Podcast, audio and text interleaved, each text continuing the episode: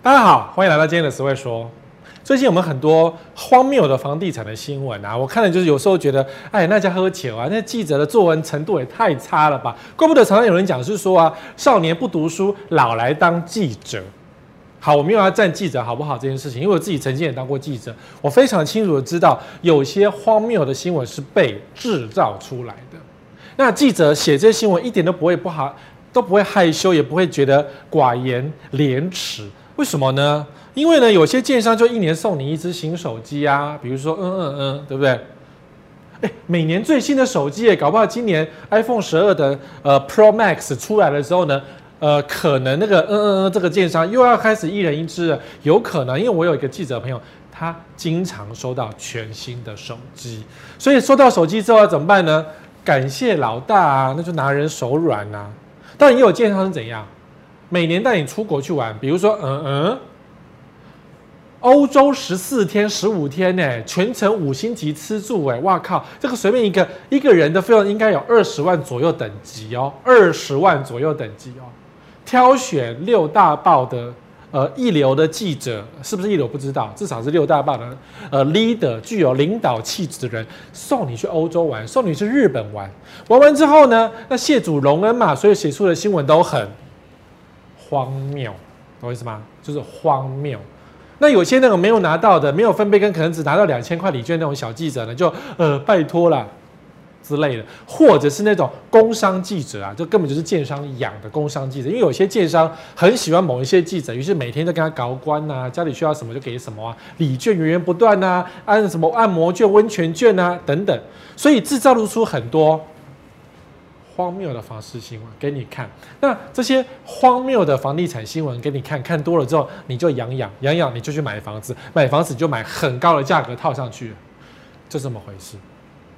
好，所以我今天来是辟谣吗？不是，我来告诉你们，我来给你解释一下这些最近发生了什么事情。当然，因为我们录影的跟录影跟播出有一小段的时间差，所以可能中间还有新的东西出现，新的更荒谬的剧情会出现。好，这就是最近我觉得比较荒谬的东西，我先拿出来讲给你们听，就是我个人觉得很荒谬。比如说，国家电影中心房价要起涨，国家电影中心，各位，台湾金马奖这么久，享誉有享誉亚洲、享誉欧洲吗？我个人觉得拍电影的真的很努力，所以他们可能需要一个国家级的电影中心，但是到现在都没有啊，都没有啊。那呢？呃，当然是我们后来都知道，新庄副都心有一个国家电影中心。好，所以呢，最近快要盖好了。然后之前到现在就讲说啊，盖好之后房价就涨了。嗯，房价涨啊？对啊，有些艺人会住在不附近，比如说吴奇隆。嗯，吴奇隆买新庄的房子也不是因为国家电影中心啊，人家是因为他们家是新庄人啊，买个房子给他爸爸住而已啊。你在新庄附近有看到他牵着刘诗诗散步吗？也没有，人家忙着拍片呢。所以说，国家电影中心房价起涨这个东西，当然这个叫做暖身题，我码一下，因为你会觉得，嘿，嘿，小米呀，房价起涨，干不？你懂吗？这一题呢，你就不会觉得它是一个让你房价起涨的一个重点，好，可是它长这样，旁边都是房子，有没有？全部都是豪，看起来像豪宅的东西，其实就是一线天，好，然后就这样一点点，一个小骷髅这样，但如果说。呃，电影圈需要国家级的设备，我在我觉得不无可厚非啦。可是说，你说用这个东西，然后李安就整天在这边办公，然后房价都起涨，或是说李安在这边办公，台湾的电影就像好莱坞一样，你觉得会吗？也没有嘛。我们打算跳球球，对吧？听了就笑笑。但是呢，房仲绝不会浪费这样的机会，有没有？这当然是介绍这个国家电影中心的，可是呢，后来要推这则文的房仲们都会说，旁边的房价要起涨嘛。你看像公园一样，多漂亮啊！哇，多了个停车位，超美。以后你就在这边看到李安追星族什么，就开始讲一些无微博的东西。可是呢，讲多了，其实民众会觉得不就是这样？到时候也是蚊子坑。好，所以它有两个结果。第一个，它可能是正常运作，不是一个蚊子馆。好，所以这边的附近的房子呢，得到一个开阔的景观。OK，这个可以，因为你因为落成了这个低矮楼层的房子，然后得到一个开阔景观的机会，这个对于它旁边一圈第一排的房子来讲是 OK 的。我没有讲加分是 OK 的，当然你说加分也算，因为开阔景观嘛。But 如果这一个开阔景观最后变成一个蚊子馆，很长嘛？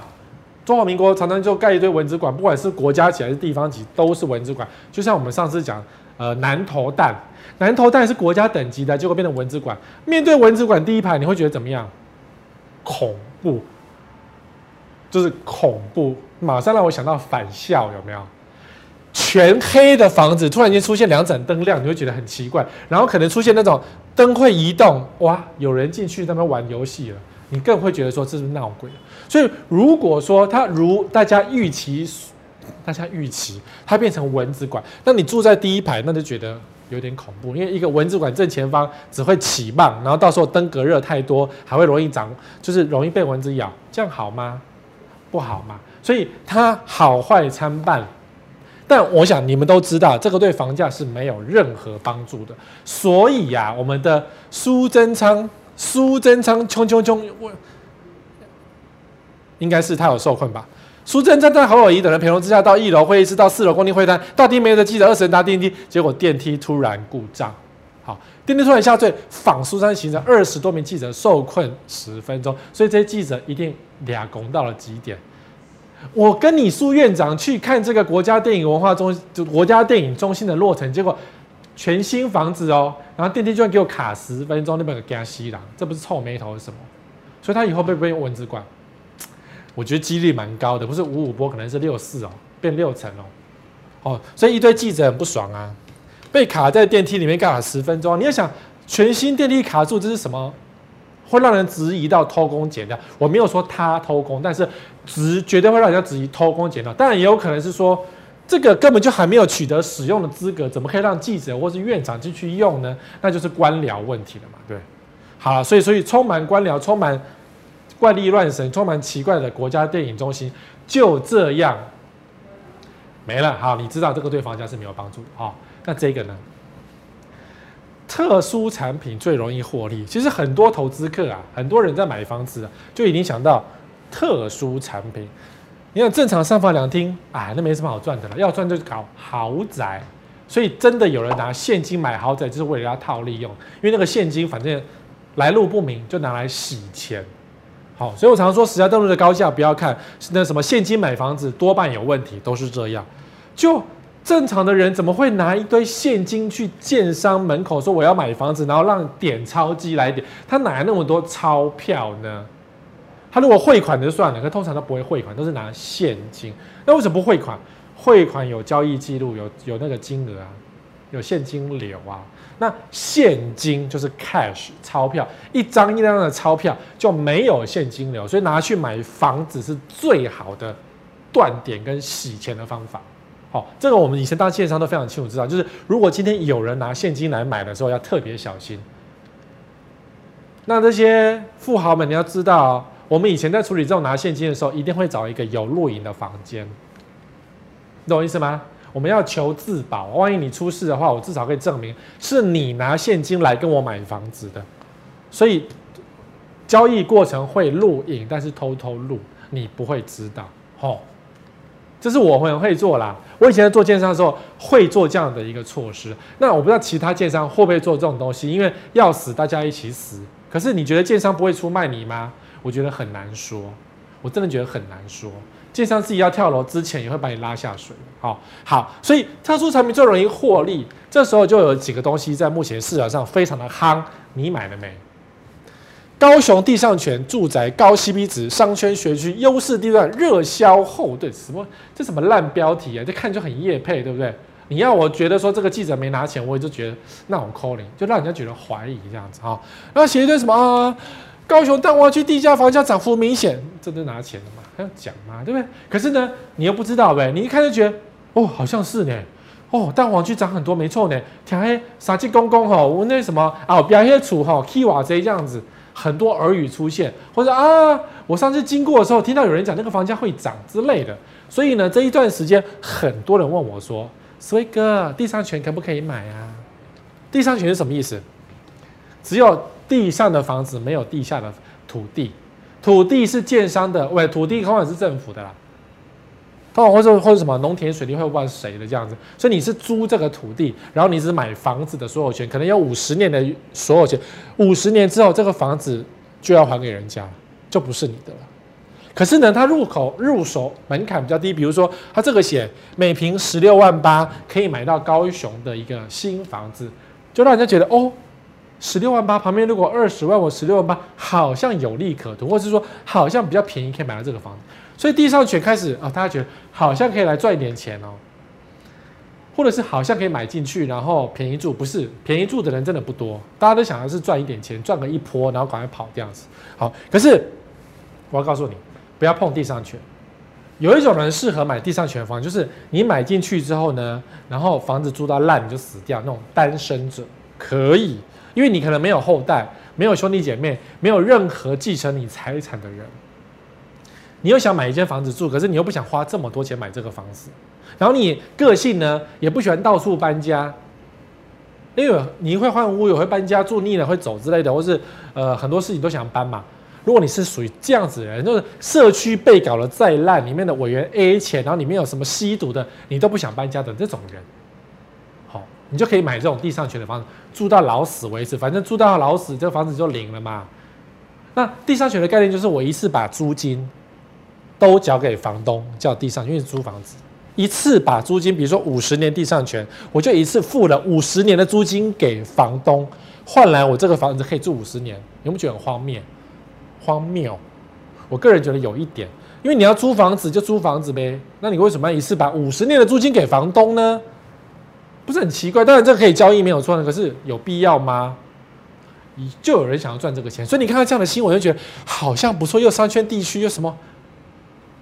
所以你买房子买这种房子，但是贷款都有一个是一个最大的问题，就是你买下去，可能建商会给你他的贷款，好，可能有七成，可能八成是建商提供的。可是当你要卖房子的时候，这个贷款就出现状况喽，就不是七八成哦，可能是没有办法贷款哦。很多案子是没有办法贷款，所以你买地上权的房子要另外筹现金才能够买这个房子。所以你很好买没有错，因为你第一手跟建商买，建商给你房贷，可是你要卖。你卖不掉，因为下一手的人没有房贷可以拿了，地上权就是这么麻烦。好，那你要赌一把，说以后五十年后收不回去，不可能。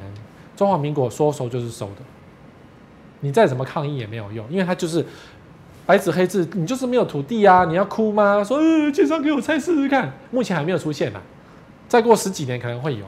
可是现在就是越住到后面越不值钱，那有这种心态，就是这个房子越住到后面越不值钱。住户就不会认真的住它，不会像我这种当社区委员有没有很认真经营自己的社区，就不会发生这种事。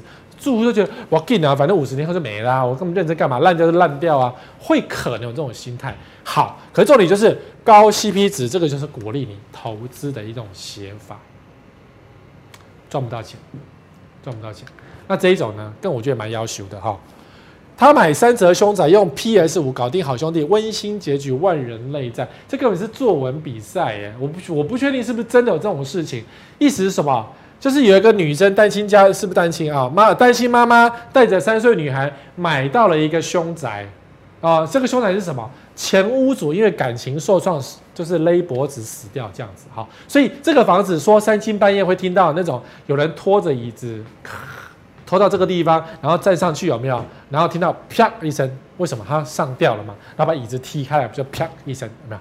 三更半夜都会听到拖椅子啪的声音。好，当然这是阿飘嘛，很飘的东西。可他女儿居然有一天说：“嗯、呃，妈妈煮了一桌菜，很漂亮，好像很好吃。”那那个女儿说：“妈妈，叔叔说好像煮的很好吃。”妈妈就拿一副碗筷给他吃。哎，有这种事情吗？你听到都会剉赛吧？怎么可能拿一副碗筷给他吃？然后还问他说：“你还需要什么？”然后阿飘对女儿说：“嗯，我觉得 PS 很好玩，想要买一下。”这什么温馨啊？我觉得这个有点扯，有点作文比赛。当然，这个是听来听来听来，最后写成一篇新闻的。告诉你什么？这个呃。二次用法，第一次用法是记那个新闻，反正就炒新闻嘛，你会点因为它就赚到嘛。二次用法就是，如果我今天卖凶宅的人，我就会拿这一篇跟你讲说，你看万人泪战，阿飘不要害怕，阿飘只是需要而已。你看你照顾他，他就照顾你女儿，很怪、哦。他会跟你女儿玩，也蛮怪的哦。你人跟鬼在一起，就是以这种以通常以道家的说法，人跟鬼在一起，人人就会被他吸干呐、你以为他不会骚扰你吗？感觉好像不会，可是我们不知道啊。就住飘宅的，没有什么好结局哎。你每天给他拜拜，可是你不觉得很怪吗？除非你女儿是索菲亚，你已经习惯这种事情了，然后你知道怎么化解。哎，索菲亚这个道士哎，人家知道怎么化解，人家有修行的，不是一般人。你女儿才三岁，哎，妈妈，那个叔叔说好吃，吓都吓死，你懂我意思吗？好，所以二次用法就是拿这个去卖凶宅，说凶宅。不用害怕啊，人都会死啊，凶宅就凶宅嘛，我们只要跟他和平共存。这个房子很便宜呀，啊，就鼓励你买凶宅嘛。二次用法是这样哦，所以你看这个就能拿来用啊。投资客动鬼脑筋，北市第一凶宅平均成交价创新高，近四字头，这个是什么？这就是明显在炒作。北市第一凶宅就是景星大楼嘛，景星大楼就很多人去炒作，因为它便宜，所以它法拍也便宜。单买也便宜，那、啊、动不动就有人跳，有人死在里面，然后你就是台，真的是死不完的一栋。台北市最凶的凶宅就是这一栋，but 居然有人想要做它，就是那种老师喊出货，那你想说，哎呦，创新高近四字头哦，那如果一瓶四十万，十瓶就四百万，四百万可以买台北市中山区，感觉好像很不错哎，口袋掏掏就有四百万啊，或是你说不要讲四百万了，三层自备款，口袋掏掏一百万买一个套房。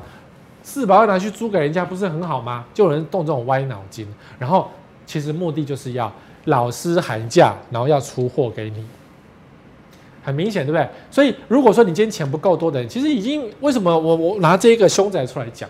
因为太多的网友在问我说，法拍屋可不可以做？其实讲白了，他他问的当然是说法拍屋可以买下来住，因为我钱比较少，这样等等。可是实际上他就是想要买法拍屋来赚钱，因为他是没有钱。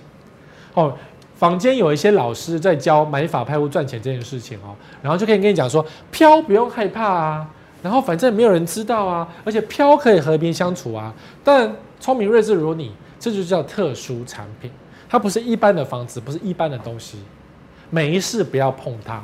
碰它没好下场，真的没有好下场。我们所认识的一个秃头、胖、微胖的中年男子，哎，你们要知道谁哈？有一个有一个房地产的自称是老师，秃头、微胖中年男子，据说他自己说还离婚了。他以前说过，说他曾经做过法拍屋，做过凶宅，可是他一路衰。什么叫一路衰？因为他。呃，半价买入，然后原价卖出嘛，然后一次可以赚一半的价格，不就很要求吗？而且他并没有告诉人家说那个是凶宅，所以做这么要求的亏心事之后呢，他说什么骑车啦就会抛锚了，轮胎就会爆炸了，然后所有的红绿灯都一直停啦，就是从来没有遇到一顺一路利，就是抽红绿灯停，然后什么还遇到什么呃不小心就车祸的，然后什么鬼什么，诶什么股票就跌了这样。就是什么衰运衰事都在他赚到这种黑心钱之后发生。好，那你说以以运势来讲，你你你用亏心的东西，然后 A 了别人的钱，但你自己的运势会亏损，所以你就会一路衰到底嘛。因为你做坏事，所以一路衰到底嘛。好，运势学是这样。那你当然用科学的解释，就是他内心有愧。因为他知道他做了不该做的事，因为这个本身是不合，你不要讲就是不合法，然后这是黑心的钱，他知道他不能赚，可是明知不能赚，他还是要赚，好，所以他一路衰一路衰，懂吧？所以衰的东西，你看我讲这种东西，我就开始打喷嚏了，然后不能够讲太多，讲太多可能又怪怪的，我就身体，看打出来了，好，我们这个凶宅的事。到此为止。为什么每次讲到这一类的东西呢？没有拜拜的时候呢，都会有一些奇怪的反应。好，好，下一个，给我便宜劳工，不然涨价，很烂，对不对？谁讲的？建商说的。建商一讲说，哎呀，劳工很贵啊，台湾的工资真的很高啊，你一直在涨劳健保啊，然后一直在涨基本薪资啊，那我这样的话，我的成本就增加啊。那你要给我开放那种便宜的外劳啊，因为我便宜外劳。死不够，用不够，因为我不想用台劳，我想用外劳，外劳比较便宜嘛。不然呢，我就要报复性涨我的房价喽。建商说：“你看建商多夭寿啊！然后你还跟这种建商在一起，你买他的房子，你不觉得你也很夭寿吗？助纣为虐。但是实际上是这样子吗？放宽外籍劳工，建商说难挡房价涨潮，已经在威胁政府了。你要想哦，房子这么多，工资涨了一点点，可是建商的涨幅是这样子在涨的。明天一平涨两万，结果呢，他工资他也没有涨多少。工资说基本工资涨个零点几趴，涨个一趴，涨甚至是涨个五趴。基本工资纵使是涨个五趴，它总成本顶多增加零点一而已。因为工资在整个房地产营造建造成本上非常的少，不是多的。好，然后这时候建商就讲说，呃，可是我们什么原物料涨价？其实原物料没有涨多少啊，涨的是你的心态，涨的是土地的成本。那土地涨价是你自己要追价去买的啊，那你追价买，你就然后你要转嫁给消费者，这样合理吗？好，不合理，我们知道。可是呢，建商就要转嫁给建政府，要求建商开放外籍劳工。因为外籍劳工比较便宜，好了，你开放外籍劳工进来，对不对？建商爽到了，然后呢，营建品质就下降，因为动不动又有公安意外，公安意外死很多人，这样，这是把外籍劳工当草菅人命在看待，当货品在看待，这些建商太垃圾。好了，你说这样子，那所以我们盖的房子品质就越来越差了，因为外劳的品质，我不是说外劳不好。台劳跟外劳比起来，显然我们都知道台劳的品质水准比较高一点，因为外劳来工作个几年就要回去了，台劳可以做二十年、三十年，老师傅嘛，所以台劳的品质一定比那种来打个工就走了好很多。那台劳贵呀，建商不想用贵的东西，所以讲这种话的建商，他只是想用便宜的东西来交代给你，就是所以为什么现在很多新成屋刚盖好就漏水？上礼拜是不是高雄的案子？高雄一个很大的建商，啊，我过来，搞不好我已经抛出在我的所谓房子观测站了。很大的建商房子盖好就漏水，然后建商爱理不理，爱修不修的，你懂吗？但记者写大建商漏水，不会直接讲叉叉建商，只会暗示那个建商是什么。但我就直接问记者说：“来跟我讲是哪一家？”然后他就告诉我哪个家哪个案子这样。好，新房子漏水为什么？偷工减料啊！别人不漏，为什么你漏？因为你偷工减料啊！但是呢，你涨价，你看单品悄悄涨三万，青埔前销案，建商照实价卖，有没有？建商想涨就涨。当然，这个新闻呢是另外一种解读。好，但今天建商想涨价的时候，才不会给你理由。所以这些都是垃圾化。建商想涨价，就用什么劳工什么，就垃圾化。所以如果你买了预售屋，你听好。如果你买了预售屋，你去验、你去监工的时候，看到有很多外劳在里面进出，那你的房子的水准可能会下降。然后呢，因为你买预售了嘛，所以我建议你在交屋之前一定要找专业的验屋公司来验屋。因为如果你看不懂的话，很多人看不懂房子嘛，你找专业的验屋，花个五万块，叫他写个报告，可以。好，所以你在买预售，你买，我跟你讲，你不要买，你还买，那你买了就认真的监工，监工的时候看到很多外劳，你就要特别留意这个房子的水准是如何。因为对外劳来讲，我只是在打工的，你叫我干嘛就干嘛，你叫我绑钢筋就绑钢筋，对，没有错啊，他才不管水准技术，原本他做什么不知道，好，不知道。那台老呢？如果说专业的绑钢筋，他知道该怎么绑啊。他知道该怎么灌浆，他知道该怎么做，该做什么事就做什么事啊。好，所以，所以用外劳多的案子，水准都没有太好，真的。你我没有在歧视外劳，只是对外劳来讲，他就是短期工作，跟做了几十年的台湾的老师傅比是完全不能比的。台湾老师傅那个抹那个墙壁哦，要多平有多平哦。可对建商来讲，哎呦，你在吸我的血，他那个薪水这么高，吸血。可是对建商来讲，其实他要涨价就涨价，他要卖多少就卖多少。建商是一个暴利的行业，我们非常的清楚。建商的该说赚不好，那都是骗人的屁，都是骗人的。哦，好，那我们就回来青埔，悄悄涨三万，前销案哦。既然是悄悄涨，那为什么记者会知道呢？你懂吗？为什么会记者知道？PTT 写的，好啦，谁在 PTT 写？一般消费者只会觉得，呃，太扯了，我就不买就走了。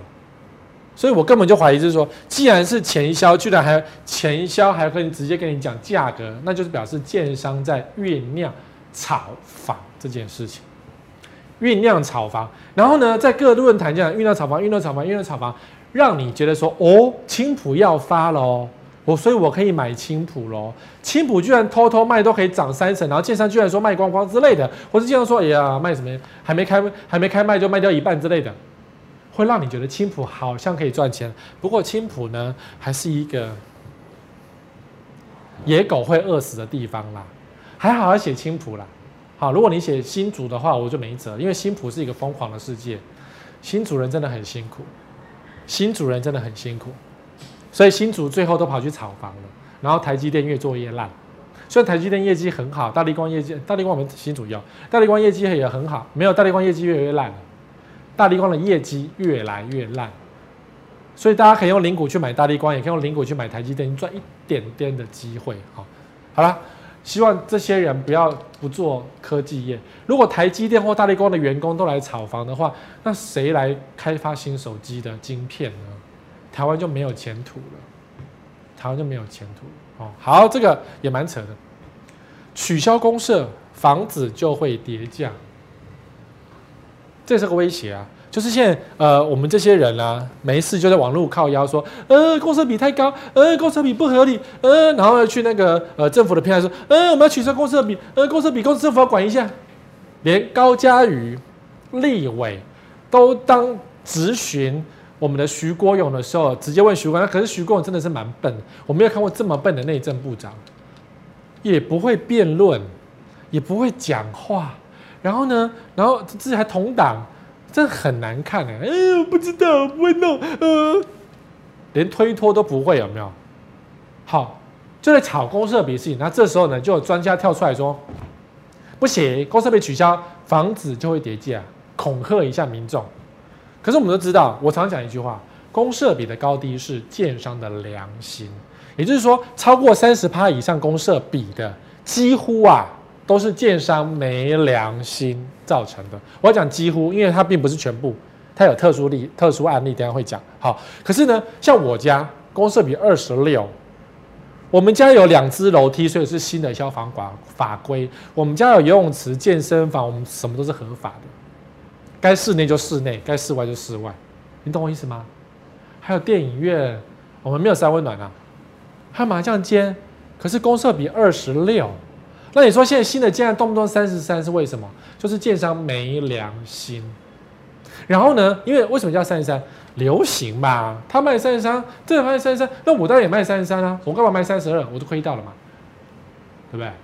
哦，废掉公社省管理费，他优房价恐会跟着受损。他是谁？这专家好像是那个呃管理公司，就是保全公司那种人哈。优个优个鬼呀、啊！废掉公社省管理费，呃，就表示管理公司少赚钱了。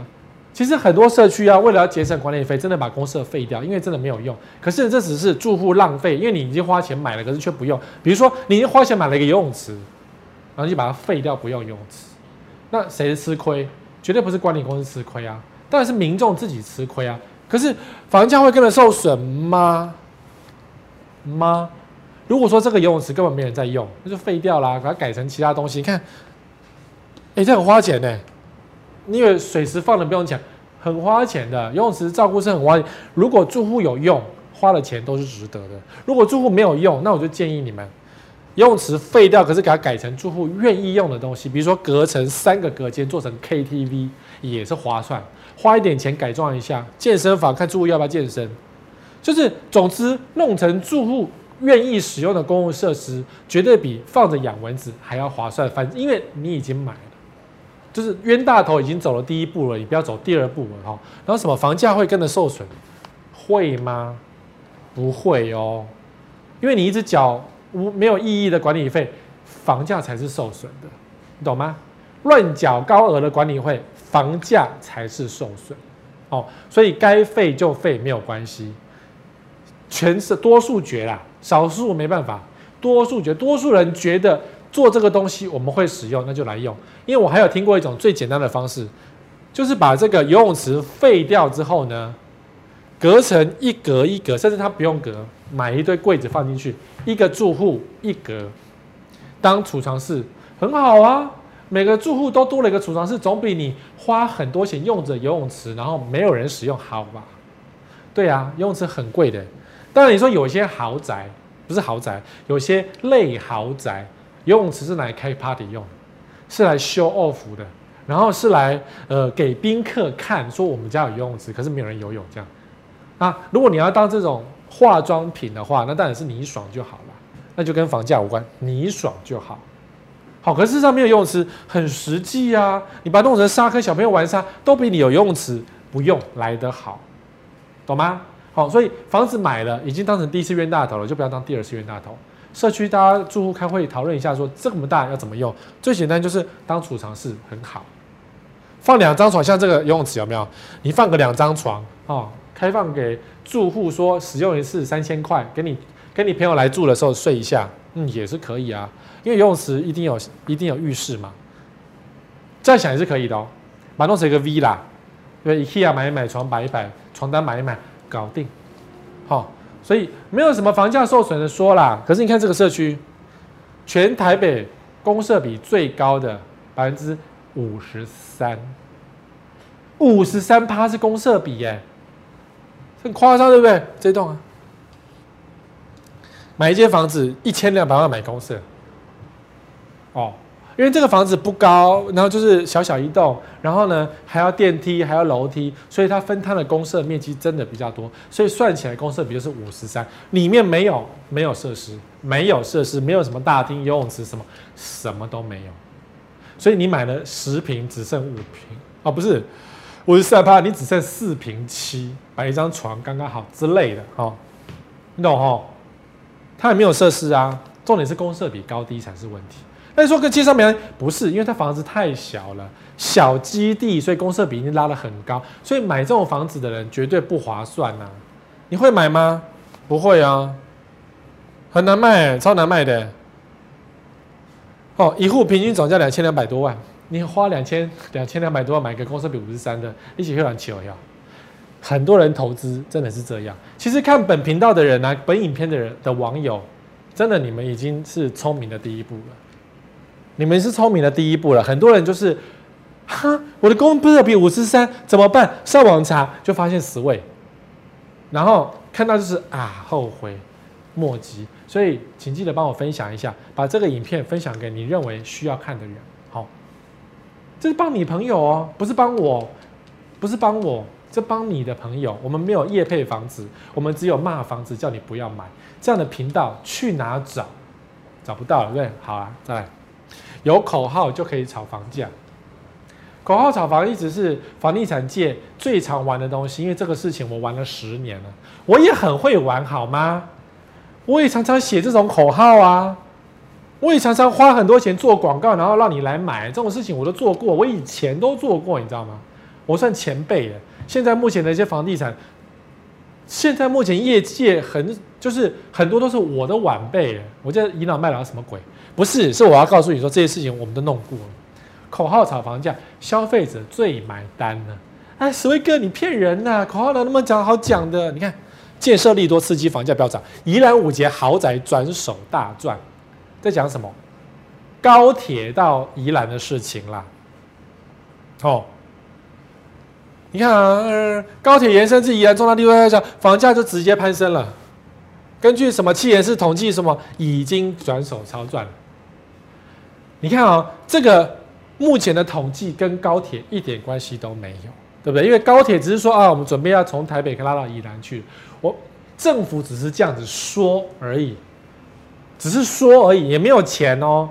计划在做了，可是没有钱，还没有盖下去，什么都不知道哦。哦，以中华民国来讲，随便盖一条都二十年哦。但是呢，新闻居然已经算出，因为高铁的关系，所以房价已经飙涨。这不是作文比赛是什么？这不是胡烂吗？还没发生呢。说呃赚钱，因为高铁延伸至宜兰。我想哪一天呢、改朝换代的时候，一就说卡掉就没了嘛，对不对？或是说盖到一半呢，原厂商倒掉，你不要以为高铁不会倒啊。高铁这要倒也真的倒给你看啊。道路工程不会倒吗？说倒也是倒。在台湾没有什么大到不能倒的厂商，过去再大的厂商都倒过。银行照倒不误，你懂我意思吗？还没盖好之前都不算数啊。正在盖勉强可以，可是呢，正在盖也会停掉。比如说机场捷运线盖了二十年呢，中间也换过一个厂商，当初的那个长益也是很大的厂商啊，还不是说倒就倒，对不对？然后这时候作文比赛出现，房价飙涨，因为高铁，高铁连个毛都没有，你说高铁，你你现在懂作文比赛了吧？可是呢，你内心有没有痒痒？有。宜兰人有没有觉得啊，高铁被来要被 key 啊？有。所以房价就这样同步涨了。对，你们涨太快了。如果你们要获利了结，拿了这个新闻就获利了结是可以的。但是呢，因此证明宜兰有这么高的价值，太早了。好，万一它开发的时候什么山崩了，此此线路作废，花了钱做，不是没有过啊。我们举个例子，花很多钱作废这样合适，核四花几千亿说废也是废，核四也不能用了。你看该好好的废掉了。几千亿没关系，放着。那你说，如果这个高铁开过去，影响台北水源，如果开过去，什么山脉整个崩溃、崩崩掉，那你觉得还会再继续盖吗？就不会盖了。啊，雪隧也会通车啊！雪隧做了很久，雪隧做了十年、二十年，差一点做不成呢。当年不知道可以做的程度，后来变成 Discovery 采访的对象，它是一个奇迹，没有错啊。雪隧贯穿的时候都是一个奇迹的。那这个呢？而且你知道吗？这一条高铁过来的时候，罗东人抗议了，因为他们没有争到。你懂哈？地方开始争啊！现在是地方争取的争，争取好听叫争取，直接性叫做争吵。好，这一条高铁怎么走，已经是地方争吵的对象。到底要经过我家，还是经过你家，还是全部经过一趟？有没有？那干脆走北海岸算了。整个台湾绕一圈好了，那全部都雨露均沾，搞不好有可能啊。那费用谁出？你出我出，大家出啊。因为高铁政府占很大的决策啊，政府的钱就是你的钱啊。好，那如果说改朝换代之后这一条就停掉，因为新的政府觉得没有用，不需要减，那怎么办？就没了。所以不要太早相信你自己有多少价值，也不要认为说你家真的高铁要来了，在还没有通之前。都只是一个计划，否则你就是民生系直线。捷运民生系直线已经通很久，已经讲很久了，十年已经套牢这么多人了，到现在民生系直线的捷运还没有着落。然后呢，最近又开始炒民生系直线，炒来炒去，这些人都已经老了，房子都烂了，都漏水了，然后都老掉，你懂吗？好、不要乱吵哦，套牢很辛苦的，套牢非常辛苦，就像淡水。很多人买淡水不是为了它便宜，是当年听信了博弈，就是赌博啊，就是在淡水可以成立一个赌场，然后度假饭店什么巴拉巴拉巴拉，人就来了，然后人就发了，没有？很多人去赌这个的，然后赌到后来没有过不来，那怎么办？房子都买啦，就套着吧，卖不掉就套着吧，你懂吗？如果你很有钱套也就算了，那早知道你去套台积电呢，还可以发股利，对不对？你纵使今天是套的是大立光，你什么五千万五千块买的，现在只有三千块，套了这么惨，对不对？至少你还有股利可以赚。可是买房子没有股利，还有漏水要付，哎，没有比较划算啊。来，高铁南延计划发酵，房仲说屏东房价暴跌三成。你看屏东终于达到目标了，五星级县长第一名是谁？屏东县长，为什么？因为他把高铁移到了屏东去了。难道屏东不值得一条高铁吗？我不是讲这句话，我讲的是高铁到了屏东之后，对屏东有没有发展？其实没有太多发展，没有太多发展。你说好啦，那更多人去垦丁，是你要配套的东西。如果你今天高铁做到屏东，再转乘到垦丁去，那爽到了谁？还是爽到垦丁啊？因为垦丁本来就是一个爆炸的一个旅游胜地呀、啊。你要不要高铁过来？人都是很多啊，或是没有人的时候，就是没有人啊。好、懂吗？然后爽是爽到说高铁站，好了，这就是开始各方角力斗争嘛，对不对？因为高铁屏东站这边已经我早就耳闻很久，有人在这边炒作土地先买进之后，突然间政府宣布说我高铁要来这里了，就这么刚好，对不对？这种老掉牙的戏码到现在还是常常会发生，就是分赃制度嘛。至于对屏东的乡亲有没有帮助，我告诉你。屏东的房价涨翻天，跟我都一点关系都没有，跟你也没有关系。只有个屏东的人会很惨，多惨！屏东地价涨很高，那请问屏东人买什么？屏东人没得买啊。那没得买，或者你一路追下去的话，等于屏东人自己买，自己把高铁引进来之后，自己把房价炒高之后呢，房子没有人买，那要去哪里？屏东还可以去哪里？山里面吗？你懂吗？屏东人要把自己逼到绝境，那也不是我的事情，反正我老死不要去屏东就好了。可对屏东来讲，有高铁有比较方便吗？有。可是你把房价、地价通通炒高之后，屏东人买哪里？没得买。你说，呃，那我屏东人很有钱的嘛，对不对？是吗？屏东没有工作机会啊，屏东的工作机会绝对没有高雄多啊。你说台积电去屏东下可以，如果台积电今天去屏东开了一个厂房的话，当然对屏东是有实质上帮助，因为有工作机会。这，但是你高铁下去对屏东没有新增太多工作机会，那你对屏东有什么帮助？只有拉高地价，然后把屏东人弄得更惨而已。屏东人自己想一想，你的地如果突然间一坪十块钱变成一坪十万。好，你也得啊！本来是一百万的，突然变成一亿了，感觉你很有钱，对不对？那屏东以后就是就就没有任何发展，因为一亿的地没有人买得起呀、啊。你要做什么开发？嗯，以后车子就会来，就是地价炒高了，巴士也养不起。你你懂吗？那然后我们就坐到高雄就好了，因为高雄就直接这样拉过来就好了，我就不用经过屏东啊。所以就像恒春有没有？当年恒春机场开放的时候，大家也讲说恒春机场会爆炸，会而不是爆炸，是会涨到爆炸。现在呢，没有啊，只有心态涨到爆炸，地价涨到爆炸，但是没有人买。以后屏东高铁有可能会变成这个样子，因为它没有工作机会，没有地方建设来配合这个配套，那这个高铁过去就只有高铁过去而已，地会涨没有错。但房子呢，没有前途。好，我直接判这个死刑了。但你说光客，光客会不会因为屏东高铁而不会增加比较多了？肯定就是这么大一块了，肯定就这么大一块了。而且以肯定的建设跟开发，还有屏东县政府对于肯定的管理，我真的觉得屏东县政府是一个智障。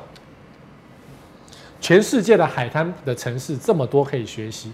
你屏东就没有好，你的垦丁就不好好管理，所以屏东县政府对于垦丁的管理是一个智障，糟蹋了那一块地，你知道吗？从以前海角西海角七号到现在都在糟蹋我们的垦丁这一块地，没有管理啊，排队形象还要照片形象，这个就是目前房地产最。可笑的事情。那当然呢，我们今天录影呢，这一天今天呢，有一些新的发展了。我跟你讲一下，竹北又见漏夜排队买屋，专家铺神兽级建商操作手法。谁操作排队的？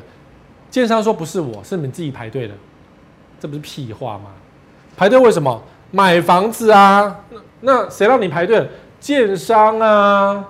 不然你买房子需要从第一个头怎么来的？你懂我意思吗？我们的好朋友陆敬明先生就看到这个现象，我觉得他觉得太糟糕了。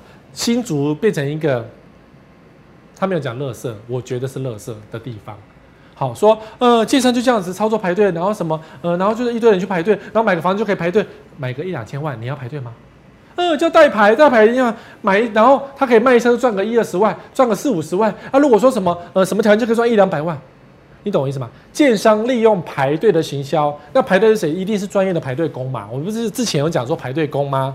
好，利用专业的排队工制造出热销的情况，然后就觉得新竹太扯了，在搞什么东西？这根本就不能这样子做啊。那呃，我们录影的这一天呢，消保官前几天就有去查，好查，然后就每个都约谈一下，访一下，到底是怎么回事这样，然后就判定说。这个就是建商在炒作嘛，于是他就勒令说，哎，不是勒令，这也不用勒令，本来就不能够买卖红单。消保官说不能做买卖红单，如果抓到的话就赔偿千万啊，就要罚罚很高的价格。所以各位啊，如果你是新竹的，还是你是台南的，如果你遇到红单，你被黑吃黑了，麻烦检举一下，至少让建商罚个千万，我们也爽。我想，我当然觉得，如果你今天是买卖红单，你当然不会去检举，没有错。好，可是你如果看到了有人在做红单这件事情，你就去检举，你就让他被罚千万，懂吗？因为这根本是假的，建商不是，我不能够指控建商，但有人利用排队来制造出热销的情况，进而套利炒房价，哦，所以消保官一查，大家就没有得排队了，就整个就被打散了。任何炒作房价都是黑心的，我就认定他的房子一定盖不好，一定有偷工减料你看不到的地方。这些房价就光明正大这样炒，你还去买他的房子，那你不是不是甘愿跟他在一起？你懂我意思吗？不要碰哦！新竹房子这么多，不是只有他可以买哦。虽然宝丰仓在新竹是前三大，对啊，可是新竹不是只有这四间建商，新竹还有很多建商，有些不知名的那个房子是可以买的，在不？哦，好了，同样出现高雄中钢啦，三百四十五，一千三百人还没看，然后三天就卖光光，那就。中钢炒房，中钢的房子这么好卖吗？这件事更好玩了，怎么会知道有一千三百人呢？你看预约啊，不是一千八百组客户预约观看，还要按那个，就像 iPhone 抢手机有没有？预约观看，然后三天就卖光光了这样子。好，当然这跟你不觉得跟刚刚那个几乎是一模一样，只是一个多了个预约，一个没有预约而已。啊，一个预约是排队的，一个预约是按钮的挂号的那种，一样的做法啊。而且中钢本来就不应该这样这种事情啊！中钢哎，中钢是不是国家的？有一半是国家的吧？它虽然是公司化了，公中钢是一个公司没有错，可是它的土地来源也是公司没错，可是土地是谁？国家给的呀，你懂吗？我觉得再这样下去，这应该是那个监察委要去查一下中钢了耶！有没有线上有没有监察委员的？我不知道我们线上有没有监察委员，可是我觉得监察委员应该要去查一下中钢。现行实价登录门牌以三十二为区间，有间成交三十二万，是哪一间？不用猜，就是这间。永庆实价登录三点零，门牌完整揭露，看得到门牌才是真实价登录，房价真透明。永庆实价登录三点零，不可以这样做这种事情啊！啊，还有一千八百户预约。我相信真正想看房子没这么多人，可是如果我今天是员工，好，因为这件事情有在员工群组里有传，我当然是预约户再说嘛，反正看房子就不用钱，嗯，排一下个队也没关系啊，对不对？我只是想要看一下嘛，所以想要预约跟想要买是两回事，但新闻就写成哇，还有一千三百还没看呢，哇，买方抢抢棍啊，没有这样子的说法，那只是写法问题，任何预售案你就整个统计下来看。房子的组数没有一千也有两千，因为他花很多广告的，哦，懂我意思、哦？然后呢，到底有三百四十二户签约完成吗？签约才算数哦，签约才算数哦。然后呢，你要确定你要不要住这里哦。这边没有台积电哦，懂吗？这是哪里？桥头没有台积电哦，而且我讲很大，建商漏水就在桥头。所以你要买这边的房子要特别小心哦。大建商会漏水啊，中钢会不会漏水？唔知哦。中钢现在是第二个社区，第一个社区已经出现社会新闻喽，已经第一个社区出现社会新闻了。我还没有进去看过中钢的房子，中钢的钢铁没有问题，但盖房子的技术我不知道，我不知道。我个人对中钢是没有信心的，你懂吗？会做这种事情呢，我绝对没有信心。哈，你自己要认真看房子哦。那至于说桥头是不是非常的热？这个是新闻的写法问题，我个人觉得没有这么的热，因为前一阵子一样是老师抬货啦，前一阵子说台积电要去桥头嘛，嚯，吵翻天，所有人这所有人都在想，就是要去高雄买一户，然后所有的房子都涨价，对不对？因为台积电要在科学园区，在高雄科学园区下一个点，结果呢，台积电出来说，不啦，我们没有去高雄啦，我们短时间没有要去啦，所以。赶快让他继续抬价，有价继续抬，抬得越高之后，他上他买的东西才能够下车，你懂吗？这些我都把它视为叫做台积电效应，台积电的抬轿效应，因为把轿子抬得越高，他下车越顺利。不然你看看嘛，桥头哎、高雄人有去过桥头吗？你以前有生之年会想去这种地方吗？要不是台积电会去，然后你会去买吗？不会，可是现在台积电不会去啦。台积电不会去啦，你要买这个地方吗？考虑一下哦。你不觉得这都是有些人在做的事情吗？哦，好，以前没有人要，现在抢破头，有这种事情，那以前是假的。以前没有人，现在抢破头，是在房地产的世界就有很常发生这样的情况。好，比如说十四家建商百货业者争抢史博馆八亿土地涨两倍脱标，标脱。史博馆呢？台南的史博馆前面一整片啊，北部建商标的溢价率多一点点而已啊，什么两倍？哦，两倍哦。好，北部建商觉得史博馆那块地真的很棒，所以呢，多花一点钱把它标下去了。哦，北部建商真的是公公啊呢。虽然说总金额多少钱，十六亿。哎，冯姓自然人是哪一家？啊冯先勉是基泰，可是我不知道，我不知道冯姓冯姓自然人是谁，应该是自然人，也没有讲。好，好，不重要，谁都不重要，重要的是北部外地人，外地人不懂行情，觉得说啊，十六亿便宜嘛，台北一块地都买一百亿的，这才十六亿算什么？我有个十六亿口袋掏掏就买了。真的，台北很多人是这样子的。你说像中越这种建商，远雄这种建商，十六亿小钱呐、我就买下去再说啊。好，可是这个新闻被很多台南的人拿来用了。就如果今天你要卖史博馆附近的房子，包括是有一段距离的，好，开车半小时内的，都算是史博馆的利多了。然后就拿这个新闻说：“哎呀，跟你讲啊，你看。”北部建商哦，然后什么两倍加价哦，所以这个房子要涨了哦，房价涨了，所以赶快卖哦，赶快买哦，赶快炒作，你懂吗？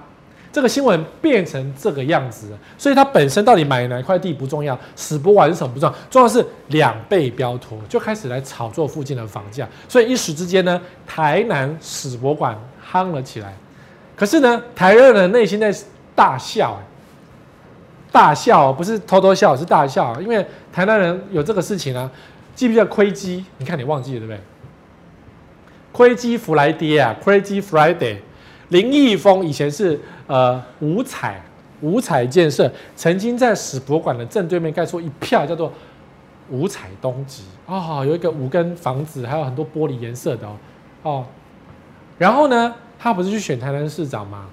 哦，那时候声势最高涨，对不对？结果呢，选到一半就会发现那个房子没有盖啊，你已经卖掉了，卖得出一些些啦，然后结果那房子盖不下去啊，然后呢，购物人觉得，嗯，亏基你是骗我，所以有没有招控诈骗？后来我们知道说那个房子并没有卖得很好，所以他在别的新闻讲说，好了，他就赔钱，把一些那个已经买的钱退一退，这代表什么？你要去住史博馆吗？没有。如果今天史博馆这么红的话，这个案子早就卖光。亏基也是台南当地人啊，当地势力很大的建商啊，五彩建设以当地有盖过一些房子，他不是第一次盖房子哎。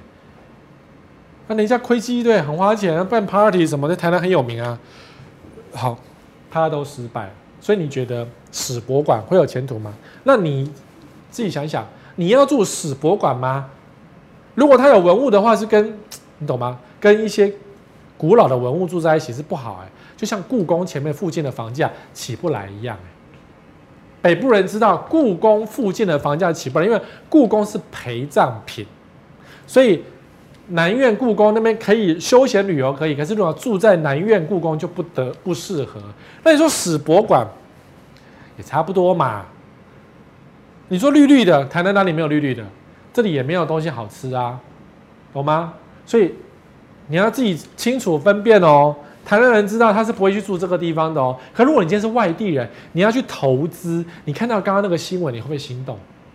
搞不好你就心动了，懂吗？那你就买那预售屋，然后炒作，就发现你就是那个被套牢的对象。所以不是外地人，那你是外地人，不是当地人，不要乱碰投资，很恐怖的。最后，政府要打房，这件事情是我们嘲笑的对象，也是大家现在担心的对象。只要任何提到政府要打房，点阅率都特别高，因为投资客很多，投资客非常的担心，万一政府突然间的居住正义了，那个哪一根筋突然间不对，要居住正义了，突然间回复到过去，呃，八年前不是一二三五年前选举的时候的那个德性啊，那他的投资就血本无归了。这件事不是不会发生，是有可能会发生哦。所以你看。金管会被请，政府准备出手打房吗？黄天木证实已经快不会导论。要感谢高嘉宇啊，高嘉宇，我知道你唱歌我没有很喜欢，但是你的质询我蛮喜欢的。好，我当然不会邀请你来本节目唱歌啦，因为跟本节目他不会。哎，小编，我们邀一下高嘉宇。我说认真的哈，就要一下高嘉宇。好，那不是唱歌哦。说如果他真的非得要用唱歌来交换上通告的话呢，好了，给你唱一首歌，一首就好了，然后我会把它剪掉，这样。好，其他我们来讨论居住正义。好，要么你们要不要想看高嘉瑜上本节目？不是唱歌，还是你想听他唱歌呢？那你先点好歌好了，我来告诉他说，本频道的网友想要听他唱，不要唱什么翅膀那个，我的天哪！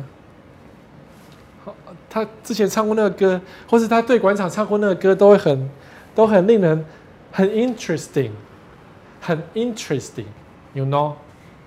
好。好，所以最近呢，跨部会在讨论这件事情，说到底要不要打房这件事情。所以财政部啦、内政部啦，还有什么部？金管会啦，什么时候台湾轮到金管会来打房了？大家皮球踢来踢去，踢来踢去，没有人敢说我敢打，我不要打。只有一个人说，花进群只有说他不不打房。不过呢，这一段时间从五月份到现在的房价的涨风啊，一切都要归咎于。花敬群次长，他在五月份的时候，在他的脸书写说不打房，打房会打到经济之类巴拉巴拉的。之后，投资风就起来了，建商就再也肆无忌惮。花敬群都这样讲了，我为什么不继续卖房子？我就当然继续炒啊！花都这样子公开这么坦诚讲了，那你还不炒房？此时不炒，这个奈何时？已经忍了五年了耶！所以大家轰的一下买光光这样子。好，那当然内政部刚才澄清，啊，没问题啊。所以最近不是又有那个那个囤房税，好，然后政府又说我们不采纳囤房税，没这问题啦，进富没得打房的啦，你们这些肖批的不是肖批的，你们这些网友啊，整天提囤房税烦死了，政府不采纳，以后不要再提囤房税了。现在的政府是这个态度了，好，关于囤房税这个态度，所以蛮烂的。所以高嘉瑜委员，麻烦你做点功课，哈，用力一下。不然，你你如果跟民进党等于那样的利利益的利哦，那你就不值得我们喜欢了。好，所以内政部已经已经没有救了。哦，他已经不管年轻人了。你看啊，现在薪水啊不到三万块的，呃，还有三百万人，三百万人吗？是，对，这这是内政部的数字哎。就是有几百万人薪水不到三万块，但很我们的网友很多是超过三万块没错。我们讲五万块好了，有八成的民众薪水是五万块以下，好，八成的民众薪水五万块以下，所以造成少子化，因为大家不敢结婚，不敢买房子，买了房子就不敢消费，变成消费紧缩。好，那内政部说，呃，不敢打房，内政不打房。好，内政部不打房，金管会可以出手，财政部也可以出手，反正内政部没有用，波抖音也卡小啊。可是我们就等金管会看，我会突然间良心发现，然后突然间想要来个控制一下。好，你看啊，高嘉瑜承认徐国勇，高嘉瑜说有些区别离府，会认真检讨。花信局讲的如此的技压徐国勇，哎，对，但是他真的比部长还像部长啊。那个我们的徐国勇不像部长，徐国勇比较像立委，或者徐国勇比较像名嘴主持人，电视节目主持人，像我们这种等级的有没有？然后被立委一咨询就，嗯嗯嗯嗯，就支支吾吾了这样子。那我们的花市长真的讲得很好，有些虚评很离谱，就像那个五十三趴的，会认真检讨，或是那种明明你二十五趴就可以了，你必须要拉到三十五趴，然后建商赚一些黑钱。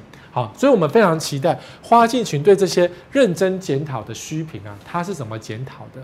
他会不会一次检讨到？十年后才会出现议案，我们不知道。可是我们非常期待他的认真检讨，因为以他的政大地震的博士的等级啊，这种虚评要检讨是非常的容易的，非常容易，他懂嘛，对不对？所以我们看他的认真检讨是什么时候出现？哈，好，现在是不是打房时机呢？这个新闻，财政部说污染我夸丢啦，洗干搞啊，哈，会出手啦。所以这一则新闻让很多投资客有一点担心，就是万一财政部长真的良心发现，适时出手是什么时候？因为毕竟我们的财政部长还在缴房贷，他的财力或许可能没有像花敬群这么有钱，所以他也是一个缴房贷一族。其实说缴房贷，搞不好我们很多人都是啊，公务员很多人缴房贷的，所以公务员他可能不希望打房，没有关系，房价不要继续涨就好了。我们不期望你打房。你说韩国打房这么多次都没有成功，对不对？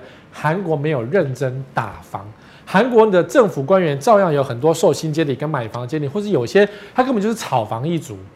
所以这些人呢，当然不会认真打房啊，因为他为什么要打自己的财富嘞？可是如果今天财政部长，比如说好了，选择性信用房贷，啊，什么第二户房贷受限这些的，其实在金管会在财政部都有很多方法来受限房地产的投资，有的不一定要政府真的出手打房，只要受限投资就会有影响。啊，这个其实政府都知道，这些所有的招式啊，我们都不用讲，政府都知道，只是今天要不要出手去拯救我们的年轻人，或是拯救这个房地产市场而已。好，那当政府在讨论要不要拯救的时候，你要慎防哦。每隔两年，政府就会居住正义一次，这个政府包含任何颜色都会居住正义，每两年就会居住正义一次，在这个对啊。选总统、立委的时候会居住正义一次？因为年轻人票很多啊。然后选市长的时候、议员的时候会居住正义一次啊。因为选市长总不会说我们大家一起炒房吧？不会啊。所以每隔两年就会有居住争议一次的时候呢，你在买卖房地产的时候要特别当心。万一你不小心买到了他正要居住争议的话，你很容易很容易房价就套牢了。好，以上新闻呢，大概就是我们讲说最近比较夸张的新闻。有什么你觉得也很夸张的？记得在留言板写下来，告诉我说你觉得这一则新闻也很夸张的。我们在下一集的 Q&A 会来告诉你。那今天节目到这里为止，下礼拜同一时间再见，拜拜。